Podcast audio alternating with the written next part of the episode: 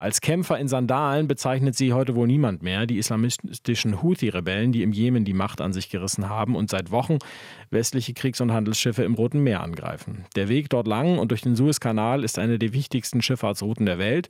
Nun haben die USA und Großbritannien schon eine Militäraktion zum Schutz der Schiffe gestartet und die EU will das nun auch tun. Darüber beraten heute die EU-Außenminister und wir besprechen jetzt das Thema mit Moritz Brake. Er ist Experte für maritime Sicherheit am Cassis Think Tank der Uni Bonn und Mitgründer der Firma Nexmaris. Guten Morgen, Herr Brake. Schönen guten Morgen, Herr Koma. Es gibt viele Militärexperten, äh, Sie selbst auch, die sprechen davon, dass das EU-Mandat im Roten Meer robust sein muss. Was heißt das denn genau? Ja, also es ist ganz klar, dass diese, diese, der Schutz der Handelsschiffe ähm, militärische Antworten erfordert, dass das, was an Angriffen dort auf, auf Handelsschiffe stattfindet, zum Schutz der Seeleute, zum Schutz der Handelsrouten ähm, auch Reaktionen erfordert, um äh, Luftfahrzeuge, Marschflugkörper, die angreifen, um Drohnen, die angreifen, auch militärisch bekämpfen zu können. Das heißt zurückschießen, robust, ja? Ja, richtig, genau. Ja. Die Bundeswehr soll sich an dieser Mission im Roten Meer mit der Fregatte Hessen beteiligen. Kann die das robust auf solche Angriffe antworten?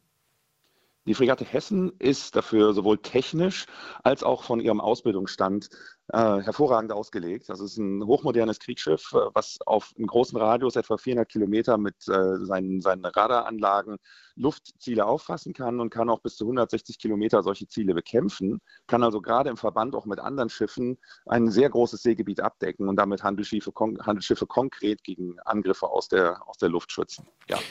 EU-Diplomaten äh, haben sich äh, geeinigt, heißt es in Meldungen, keinesfalls dürften Houthi-Stellungen an Land beschossen werden. Die USA haben das schon gemacht. Ähm, ist das richtig? Das ist auf jeden Fall das, was man hört, völlig richtig, ja. Ähm, wobei wir da natürlich auch über eine militärische Herausforderung sprechen würden, wofür die Hessen zum Beispiel nicht optimal ausgelegt wäre, um eine solche Bekämpfung an Land auch durchzuführen. Also da käme auch wieder eine andere Art von, von Setup einer militärischen Mission in Frage und auch die Schiffe, die die EU schickt oder schicken könnte, das würde andere Mittel erfordern, um Ziele an Land zu bekämpfen. Die Militärs, auch da gibt es Berichte, fürchten schon jetzt, dass die Mission trotz der politischen Einigung am Ende äh, doch durch Sonderwünsche einzelner Nationen äh, gebremst werden könnte. Etwa wenn einzelne Mitgliedsländer darauf bestehen, bestimmte militärische Möglichkeiten oder Waffensysteme äh, da auszuschließen. Sie als äh, Experte für dieses Thema, wie groß ist dieses Thema? Wie groß ist diese Gefahr? Diese Gefahr ist natürlich real gegeben. Und auch wenn wir uns anschauen, welche Art von Informationen wir bekommen aus Brüssel, dann reden wir ja vielleicht über Mitte Februar oder noch später, bis die Mission tatsächlich vor Ort eingerichtet ist und in Aktion treten kann. Es wäre aber durchaus auch früher möglich, auf jeden Fall Schiffe auf den Weg zu bringen. Die Hessen aus Wilhelmshaven bräuchte etwa 14 Tage, bis sie überhaupt unterwegs wäre oder bis sie überhaupt vor Ort wäre.